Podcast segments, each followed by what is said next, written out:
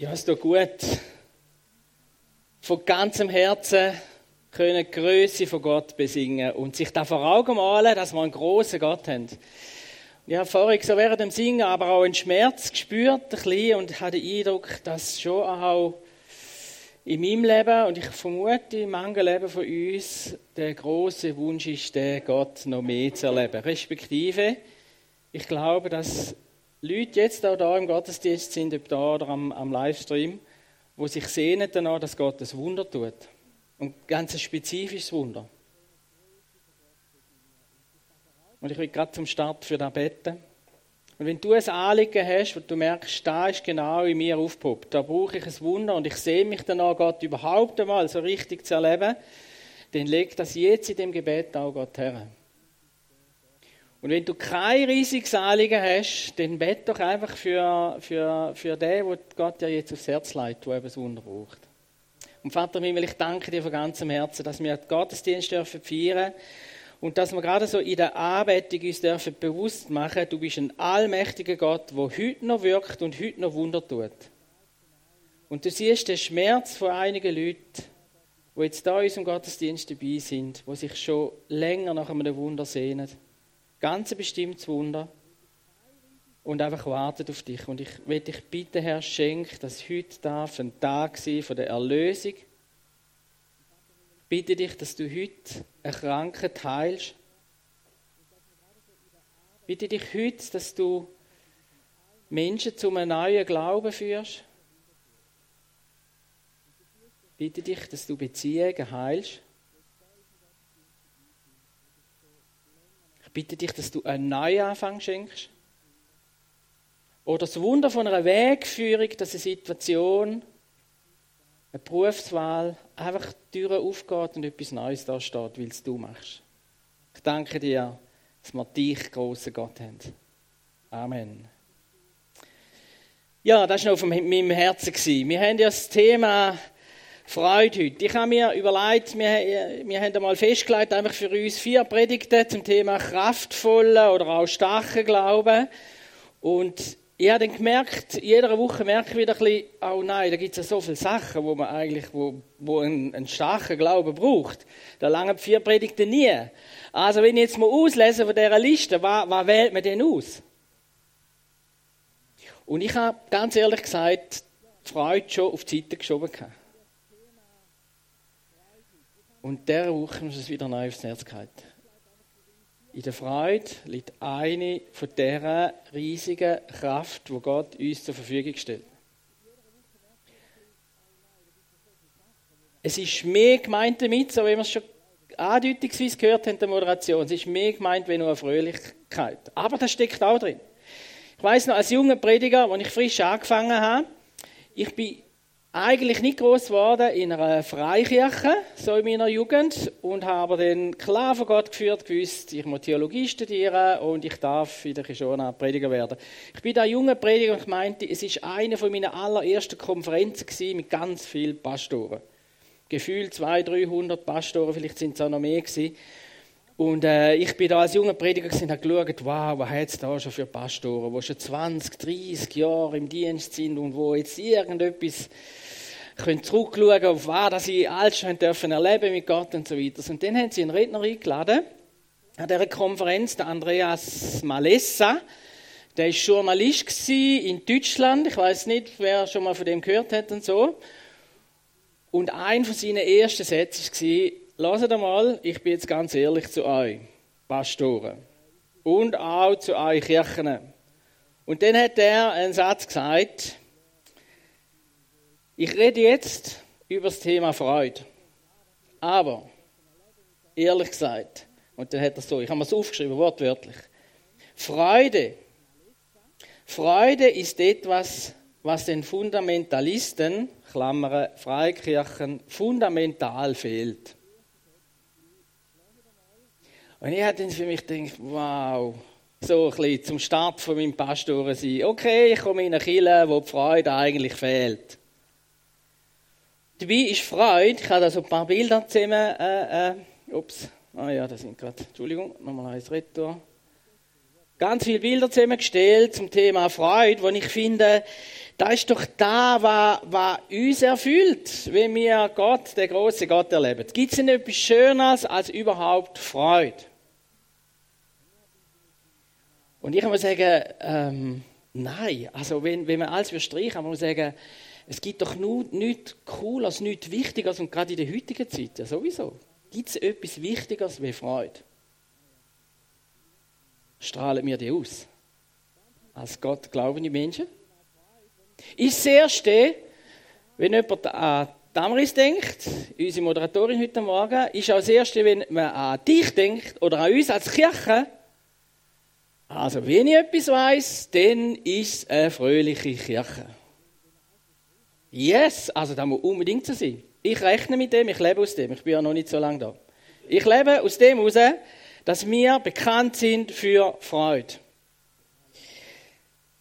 wie schon angetönt, ein bisschen tiefer. Ich habe noch ein Zitat mitgebracht vom Friedrich Nietzsche, einem Pfarrerssohn, der geschrieben hat, schon länger her, aber trotzdem, die Christen müssten mir erlöster aussehen.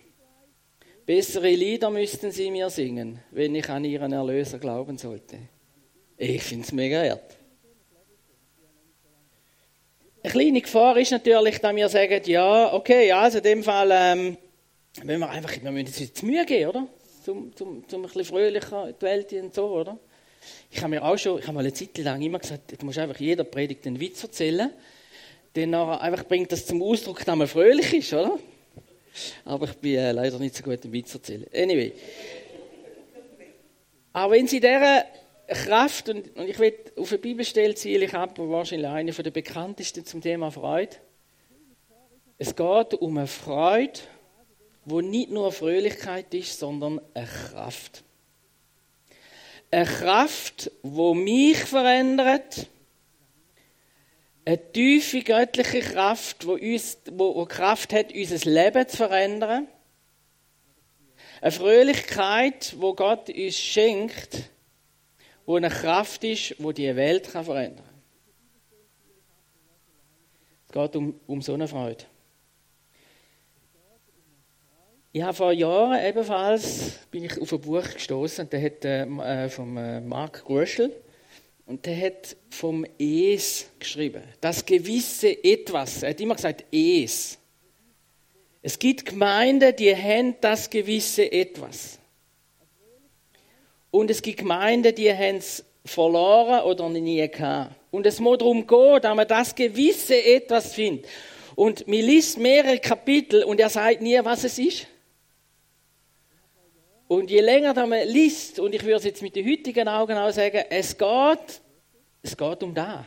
Um eine Kraft, um eine Freude, um eine Leidenschaft, um, um, ähm, um ein wirkliches Miteinander, wo einfach irgend, das ist so speziell, das kann man gar nicht in Wort fassen.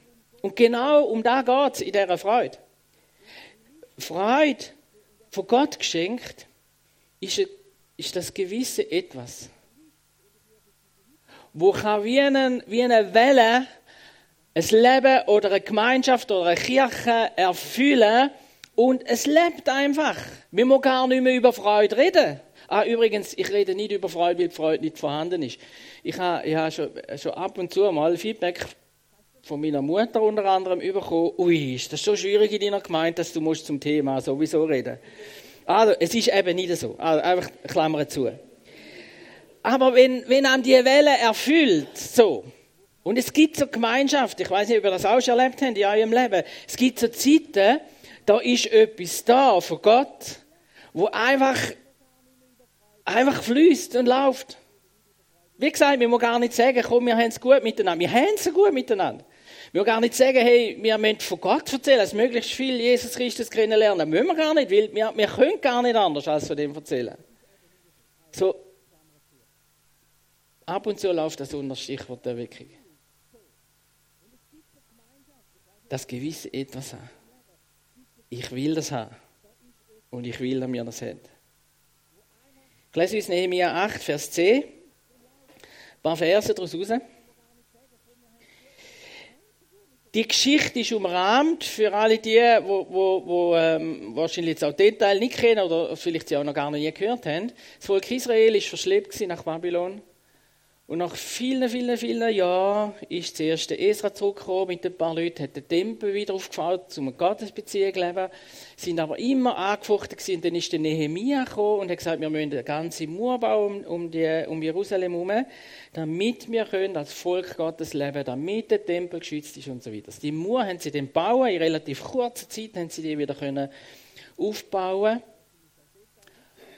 und das Volk hat krampft und das Volk hat alles gegeben. Und als es fertig war, ist da geschrieben. Also wenn der siebte Monat herangekommen war und die Israeliten in ihren Städten waren, da versammelte sich das ganze Volk wie ein Mann auf dem Platz vor dem Wassertor. Wir vermuten, dass ungefähr 20.000 bis 30.000 Leute sind. Ah, ich finde es mega cool. Gottesdienst mit 20.000, 30.000 Leuten. Und sie sprachen zu Esra und den Schriftgelehrten, er soll das Buch des Gesetzes Mose holen, also Bibel, die ersten fünf Bücher Mose, das der Herr Israel geboten hat.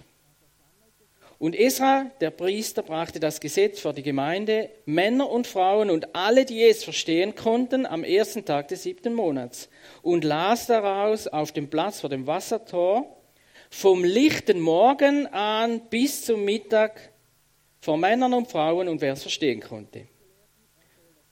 Und die Ohren des ganzen Volkes waren dem Gesetzbuch zugekehrt. Ein paar Verse später Ah, ja, Vers 8 steht noch. Und sie legten das Buch des Gesetzes Gottes klar und verständlich aus, sodass man verstand, was gelesen worden war. Und Nehemia, der Statthalter, und Esra, der äh, Priester und, und Schriftgelehrte, und die Leviten, die das Volk unterwiesen, sprachen zu dem Volk, dieser Tag ist heilig dem Herrn, eurem Gott. Darum seid nicht traurig und weint nicht, denn alles Volk weinte, als sie die Worte des Gesetzes hörten. Darum sprach er zu ihnen, geht hin und esst fette Speisen und trinkt süße Getränke und sendet davon auch denen, die nichts für sich bereitet haben, denn dieser Tag ist heilig unserem Herrn und seid nicht bekümmert, denn die Freude am Herrn ist eure Stärke. Und die Leviten trösteten alles Volk und sprachen, seid still, denn der Tag ist heilig, seid nicht bekümmert. Und irgendwann, und alles Volk ging hin, um zu essen, zu trinken und davon auszuteilen und ein großes Freudenfest zu machen, denn sie hatten die Worte verstanden, die man ihnen kundgetan hatte. Die Israeliten haben es gefühlt, aus dem Nichts raus, 20 bis 30.000 Leute wie ein Mann gesagt, wir wollen jetzt mal wieder das Wort Gottes hören. Über Jahrhunderte, so wirkt, hat das Volk das nicht mehr gemacht. Und sie lassen den halben Tag oder gefühlt den ganzen Tag zu, von morgen früh bis zum Mittag hin. Und sie können nichts anderes als Betroffenheit bringen. Sie sind so tief betroffen, von dem, was Gott sich von ihnen wünscht, was Gott ihnen zugesprochen hat und von dem, dass sie das nicht mehr gewusst haben. Eine tiefe Betroffenheit. Was würde ein guter Pastor machen in dieser Zeit? Wahrscheinlich würde ein guter Pastor sagen, jawohl, ihr habt es verdient. Jetzt ist zuerst einmal Buß dran, oder? Jetzt ist zuerst einmal Trauer dran. Vielleicht sogar, wenn es hochkommt, würde man sogar allenfalls noch antönen, jawohl, jetzt ist eigentlich mal ein bisschen strafbar dran für das, was wir alles verpasst haben, oder? Für das, was alles nicht gelaufen ist und für das, was wir alles falsch gemacht haben. Jetzt haben wir es ja gehört, was eigentlich richtig wäre. Und da drin hier sagt, sagen alle äh, Esra, die Leviten, Nehemia, es ist nicht dran zum Trauern. Jetzt gibt es nur eins. Freut euch an Gott. Und mit heutigen Wort müssen wir sagen, es gibt nur eins, freut euch. Wenn ihr Gott erkennt, freut euch an himmlischen Vater, der ihr liebt, an Jesus Christus, wo alles gegeben hat, dass wir können eben weiter das Wort hören, dass es Reden Gottes hören Und der Freude an im Heiligen Geist, wo, wo Gottes Gegenwart ist da in eurer Mitte. Oder wenn man das so ein bisschen hört und man sagt, da ist ja wahnsinnig. Wow, wie cool wäre denn da, wenn wir das würden erleben in der Schweiz, oder? Dass man äh, das Wort Gottes einfach mal predigt und dann kommen 20, 30, 40, 50.000 Leute in irgendeine Region, ist da wahrscheinlich so unsere Region, kommt, wird tief betroffen, äh, ist traurig und, und, ähm, und freut sich nach, natürlich auch. Immer, wenn, wenn man so ein bisschen über das redet, wie cool wäre denn das, kommt, oder meistens kommt die Frage, ja, nu, es gibt halt so ein bisschen U und Ab. Es kann ja nicht immer hoch sein, oder? Ist ja auch der Ehe so. Da gibt es hoch, oder? Fängt meistens beim Hochzeit an. Und dann gibt es dann halt tief. Wir müssen mit dem leben. Ist auch in der Freude an Gott so, oder? Es gibt Höchst und Tiefs. Wir können ja nicht immer anheim sein, oder? Immer voller Leidenschaft sein. Ich kann ja nicht jede Minute Freude haben an Gott. Ich kann ja nicht ständig, so hat es mir auch mal jemand gesagt, ich kann nicht ständig an Gott denken. Ganz Tag, jede Minute. Ich bin anderer Meinung. Aus meiner Sicht ist es möglich. Ich bestreite nicht, es gibt Hochs und Tiefs, es gibt Schweres und Lichts. Aber es ist möglich, eine Freude zu haben an Jesus und an Gott und dass die Freude nicht aufhört in meinem Herzen. Wenn wir es an dem Gefühl festmachen, okay, dass wir immer so äh, top high, high sind, fast und so. Ja, aber, aber eine Freude an Jesus haben ist möglich. Ich glaube auch, es ist möglich, als Gemeinde in so einer, ich sage es jetzt gleich so, in so einer erwecklichen Situation hineinzuziehen und zu bleiben und zu sagen, und die Welle ist und bleibt, weil Gottes Gegenwart so stark ist. Wir können gar nicht anders als uns freuen an Gott. Und das bleibt über Jahre und Jahrzehnte so. Und wir setzen alles daran, dass die nächste Generation auch in die, die Freude und in die Gegenwart von Gott kommt. Das sagt uns auch die Bibel. Wenn der Paulus aus dem Gefängnis rausschreibt, und dort mal ist gar nicht lustig in dem Gefängnis, freut euch in dem Herrn alle Wege.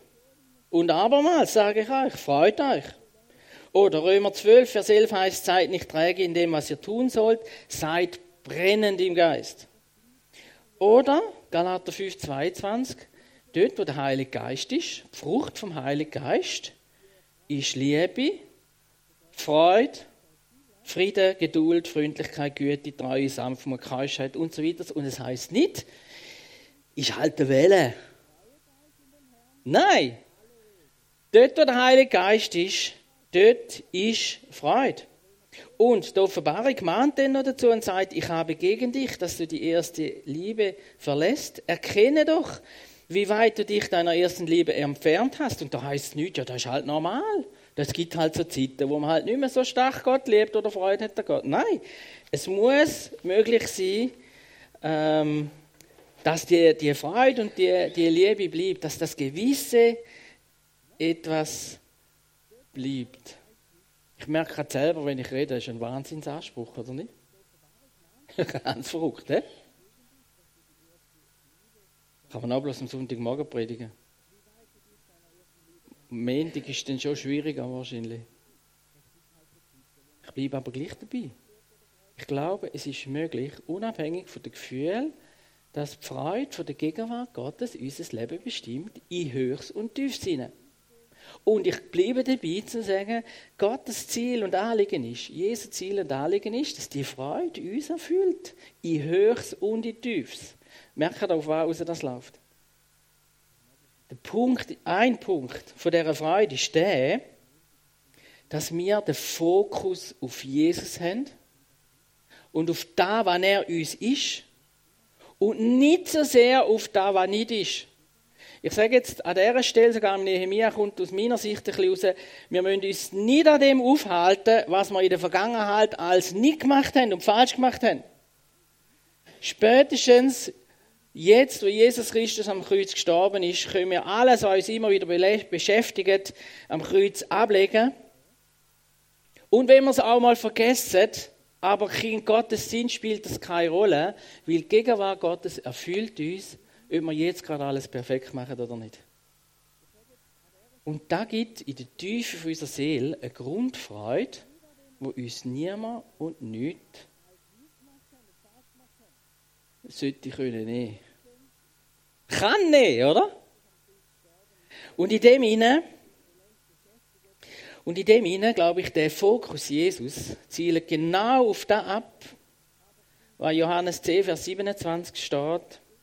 Meine Schafe hören meine Stimme und sie kennen mich und sie folgen mir. Das heißt, der Fokus Jesus heißt, ich will auf ihn lassen, ich will auf ihn schauen und ich will auf ihn lassen und es ist möglich.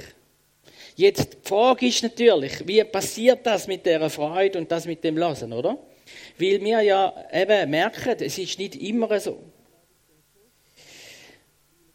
Ein Beispiel von meinem Leben. Ich als Pastor, schon ungefähr zehn Jahre her, zwölf Jahre her, habe ich den Jakobsweg in Spanien gemacht. Ich bin 700 Kilometer gelaufen, von Bilbao auf Santiago de Compostela. Und mein Ziel war, ich will einfach mit Gott zusammen sein und will ihn hören. Und wenn es darf sein, dass ich noch ganz vielen Leuten einfach kann, und sagen sie, weil viele Leute sind dort unterwegs und sind irgendwie auf der Suche nach etwas. Ich, auf jeden Fall, ich bin da gewandert und gelaufen. Ich habe gelitten und gelitten. Ich habe gehungert und blühtet und so weiter, aber ich bin fröhlich meine Straße gezogen. Und es ist mir manchmal fast peinlich zu sagen, dass es fast zwei Wochen gebraucht hat, fast zwei Wochen lang laufen gebraucht hat, bis mir der Gedanke durch den Kopf schießt. Jetzt könntest du doch einmal eine Predigt hören oder ein Worship, so Lieder hören oder einfach mal die Zeit mit, wirklich bewusst mit Gott verbringen. Denkst, Scheibe, Mann, 14 Tage lang habe ich da ausgehalten. Ohne irgend so. Also ich habe schon für mich gebetet und mit Gott geredet, aber einfach mal so. Und dann weiß ich noch, ich hatte dort mal, das äh, noch nicht so selbstverständlich gewesen, ich hatte dort ein iPod glaube ich, mit Worship-Liedern drauf. Und dann habe ich ein Lied gelesen und ich musste anfangen zu heulen wie ein Schlosshund. Weil mir in dem Moment Gottes Gegenwart äh, so ins Herz gefahren ist. Ich habe, ich habe wirklich müssen aus, aus dieser tiefen Freude heraus, was da Gott für mich ist. Ich stehe vor dem Kreuz, es ist dort mal ein, ein Lied gewesen, das vergesse ich nicht mehr. Und dann weiss ich, bin ich da gelaufen, immer wenn andere Leute vorbeigelaufen sind, habe ich so ein bisschen tun, dass ich das nicht merkt und so. Und dann irgendwann hat Jesus in mir gesagt, ist das ein Problem für dich? Ist doch cool, wenn ich dir begegne. Und es ist mir so gewesen, als würde er mir sagen, und gang doch jetzt auf Knie und tu mich anbeten. Ich denke, Scheibe, Mann. Haufen Leute, oder? Mitten auf der Straße, irgendwo auf dem Feld. Aber ich habe keine Sekunde zögern. Ich bin so berührt von Gott. Ich bin auf Knie gegangen, habe Gott angebetet, habe gebetet. Ich weiß nicht, wie lange und so weiter. Die Leute sind vorbeigelaufen, haben komisch geschaut. Das war mir eigentlich egal und so weiter. Aber das Erlebnis bleibt für mich so. Und genau das ist da passiert, oder? Gott ist, ist, ist, ist einfach so begegnet. Apostelgeschichte 2, die erste Gemeinde entstanden. Der Petrus hatte eine Predigt gehabt, was jetzt da passiert ist mit, dem, mit den Auswirkungen vom Heiligen Geist, ganz speziell gewesen. Petrus hat eine Predigt, erklärt den Leuten, was da jetzt abläuft. Und dann steht geschrieben, da ging es ihnen durchs Herz. Ich meine, die meisten sind Pilger gewesen, die haben die Bibel schon lange kennt, die haben da schon viel mal gelesen, was da im, Joel oder was, der Petrus da alles äh, ausgeleitet hat, die haben das kennt. Aber es hat einen Moment gegeben, da ging es ihnen durchs Herz. Und ich glaube, da ist der, der eine Schlüsselpunkt, wenn wir uns auf Gott, auf Jesus, auf den Heiligen Geist fokussieren, heißt das, wir sind offen für sein Reden und dann muss ich manchmal gar nicht so viel sagen und, ähm, und unser Leben wird berührt. Und darum ist es die, die grosse, eine große Frage ist, haben wir den Mut dazu, uns zu öffnen für sein Reden? Sind wir offen, auch in unserem Alltag? Wenn wir zum, äh, zum Arbeiten fahren oder wenn wir in unserer Freizeit sind, sind wir offen. Es ist nicht so, dass er immer irgendwas macht und mega deutlich sagt, aber sind wir offen und dass dann, wenn er uns etwas sagt, dass wir dann nachher reagieren. Gott redet durch ganz viele verschiedene Sachen. Da würde jetzt der Rahmen sprengen, um da zu sagen. Und gleichzeitig mal auch wissen, er redet durch sein Wort. Er redet manchmal durch einen Gedanken, den wir haben. Er redet manchmal, wenn jemand auf uns zukommt und so weiter. Und die Frage ist, sind wir offen dafür? Da hat jetzt Gott etwas geführt und ich will mich, will mich führen und leiten lassen. Und in dem hinein eben ähm, ist mir da mal ganz, ganz, ganz tief eingefahren, wo ähm, wo jemand so geschrieben hat, wir müssen Prioritäten setzen. Ich habe früher noch viel Managementkurs gemacht zum Thema Prioritäten setzen. Und dann ist ja eigentlich meistens so, dass wir dann eine Reihenfolge festlegen, was ist wichtig und was ist nicht wichtig, oder? Und, ähm, und so ein bisschen als, als Christ, als, als Glauben ist so, natürlich ist Gott zuoberst, oder? Und dann an zweiter Stelle, mein geheiratet war, die Ehefrau. An dritter Stelle ist Kind.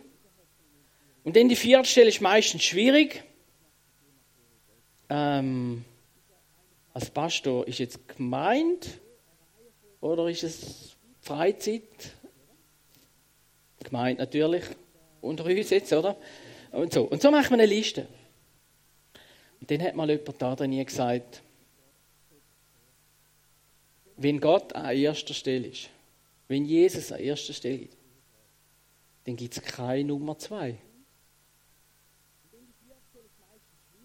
Wenn Gott an erster Stelle ist, gibt es keine Nummer zwei. Braucht es auch nicht. Es braucht eigentlich keine drei und vier. Sondern wenn Gott an erster Stelle ist, dann kann und will er jeden Lebensbereich, wo ich drin lebe, drin wirken. Und das Problem ist, dass wir die Reihenfolge machen und das manchmal dann noch zeitlich abhökeln, oder? Morgen am 10 vor 6 okay, machen wir halb 5 vor 6 stellen den Wecker und dann ist Gott dran bis um 6 Und nachher kommt die EV dran bis um 7 weil ich ja am 7 mal auf 7 ab 7, glaube ich, auf den Zug, oder? Und nachher ist Schaffen dran und zu Abend kommt dann irgendwie der Gott. Wenn Gott Nummer 1 ist, gibt es keine Nummer 2. Gott wirkt in allem. Gott wirkt in meine Ehe ein, Gott wirkt in meinem Beruf ein. Gott fahrt mit mir an die Arbeitsstelle. Wenn Gott Nummer eins ist, braucht es keine Nummer zwei. Das ist mir ganz, ganz tief eingefahren. Fokus Jesus. Und in dem inne, das ist das eine, und in dem inne natürlich, und jetzt, was passiert, wenn Gott uns Menschen begegnet, dann werden wir erfüllt mit seiner Gegenwart. Der Billy Graham, meinte ich, ist es gewesen, der gesagt hat, wenn man den Heiligen Geist aus der Gemeinde raus nehmen, aus den Kirchen, dann würden 95% von allen Tätigkeiten einfach so weiterlaufen. Der Heilige Geist für rausnehmen würde 95, habe ich nicht ich gesagt. Das ist auch anders. Aber es hat mich schon zum Nachdenken gebracht, ob in meinem Leben oder in unserem Leben, wenn wir den Heiligen Geist, wenn er einfach jetzt wieder wegfallen, Gottes Gegenwart nicht mehr da wäre, sein Reden nicht wäre, sein Führen und Leiten nicht wäre, was würde denn noch alles weiterlaufen? Eigentlich darf nichts mehr weiterlaufen. Weil wir werden uns ja geleitet vom Heiligen Geist, wenn wir, ich bin nicht gegen Planen und Programm und gar nicht, das müssen wir ja. Aber die Haltung, der Fokus Jesus, bringt das Zweite mit sich, erfüllt sie mit dem Heiligen Geist, aus dieser Gegenwart heraus das tun, was dran ist. Und auch da wieder, es geht nicht um Gefühl, sondern es geht um ein Miteinander vom Lassen, Erkennen und nachher tun. Hat aber sehr oft den Aspekt, dass wir sehr genau wissen, was wir tun müssen. Und hat den Aspekt, dass wir sehr oft, oft nicht das machen, was wir wissen, dass wir müssen, ja müssen tun.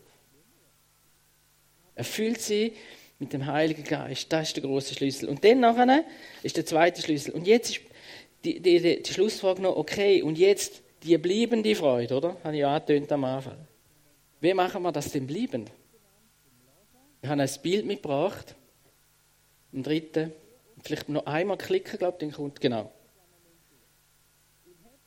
Der Schlüssel von dem Fokus Jesus haben, von dem, dass Gottes Geist uns erfüllt und uns leitet, der Schlüssel ist aus meiner Sicht, dass wir eine Sehnsucht kultivieren nach mehr.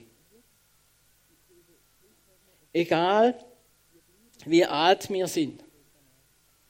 Sie war da im Praktikum. Da vergiss ich meiner Lebtung nie mehr. Ich hatte den Auftrag, einen Besuch zu machen bei einer 90 oder 95, weiß es nicht mehr, jährigen Frau. Die Frau ist seit Jahrzehnten, hat sie nicht mehr laufen und mir hat mir gesagt, wenn du dort gehst, wir, wir wissen ja, du tust gerne schwätzen, du tust gerne fragen und so weiter, aber dort solltest du nur fünf bis zehn Minuten sein, weil die ist nachher zu Tode erschöpft, die Frau. Kräftemäßig. Also nicht wegen dir, sondern überhaupt. Und ich bin dort hergegangen habe kurz geredet mit ihr, habe gesagt, können wir noch beten oder darf ich noch beten für sie? Und ich habe betet und als ich Amen gesagt habe, höre ich, wie sie auch betet. Und da vergesse ich meine Lebtung nicht mehr. Sie sagt mit 95, Herr Jesus schenkt, dass ich geistlich darf wachsen. Amen. Ein Satz. Da ist mir eingefahren. Und wir sagen, Sehnsucht nach mehr heißt, ich will geistlich wachsen. Ich will lernen. Ich bin offen für Veränderungen. Wenn halt ein Neubau kommt in unserer Gemeinde, dann kommt halt ein Neubau. Das ist ja mega cool, oder? Wollen wir zu. Aber alle die Veränderungen, die das bedeutet, Jesus, du darfst in mein Leben einreden. Vielleicht ist es auch die Veränderung, dass wir mal herstehen in unserem Leben, wie das Volk beim Nehemiah und sagen, ich will, wir gerne dich neu lassen. Sie haben sich ja nicht einmal entschuldigt, sorry, dass wir so lange nicht mehr die Bibel gelesen haben. Sondern gesagt, ich gebe es zu, aber jetzt will ich, dass du kannst in mein Leben reden Ganz neu. Ich lese dein Wort, ich besuche Gottesdienst, ich lasse Musik, Worship oder was auch immer. Aber ich will mir drei reden lassen von dir. Ich will das. Wenn wir in dem hinein sind, in dieser Sehnsucht hinein bleiben, dann nachher spricht Gott uns zu, Kolosser 2, Vers 9 und 10, in ihm, also in Jesus, in Jesus wohnt die ganze Fülle der Gottheit leibhaftig. Und ihr seid, heißt da, ihr seid erfüllt durch ihn, der das Haupt aller Mächte und Gewalten ist. Das heißt, in dir steckt die Fülle vom Himmel. Die ganze himmlische Freude steckt schon in dir rein. Jetzt geht es nur noch darum, dass wir an dieser anknüpfen und sagen, ich lebe jetzt von dieser Freude an Jesus aus und ich lasse das nicht mehr los. Ich will noch beten und ich will gerade auch beten für alle die, die diese Freude nicht so empfinden und sich nach mehr sehnen. Ich will aber auch beten für alle die, die merken, ja, bei mir wäre Veränderung dran. Dass Gott nahe an mein Herz reden und denen so einen tiefen Boden von Frieden und Freude und Leidenschaft legen. Die können einfach mitbeten innerlich. Legen das Gott her und sind gespannt. Ihr könnt gespannt sein. Er wird zu euch reden. Er wird euer Herz berühren. Und Vater im Himmel, ich danke dir von ganzem Herzen, dass dies Anliegen ist, eine tiefe, bleibende Freude in dieses Leben jetzt legen. Nicht nur ein Lachen und ein Fröhlichsein an sich, sondern eine Freude, die in Hochs und Tiefs, in Schwierigkeiten und auch in guten Zeiten einfach da ist. Und Herr, wir wissen, der Punkt ist der, wir müssen uns einfach auf dich ausrichten. Wir müssen auf dich hören, was du sagst durch deinen Geist. Und wir müssen den Mut haben, dass du auch Neues in unser Leben hineinleist und das auch annehmen. Und Herr, du siehst jetzt, wo wir mit dem ringen und kämpfen auch, wer das ringt und kämpft mit dem.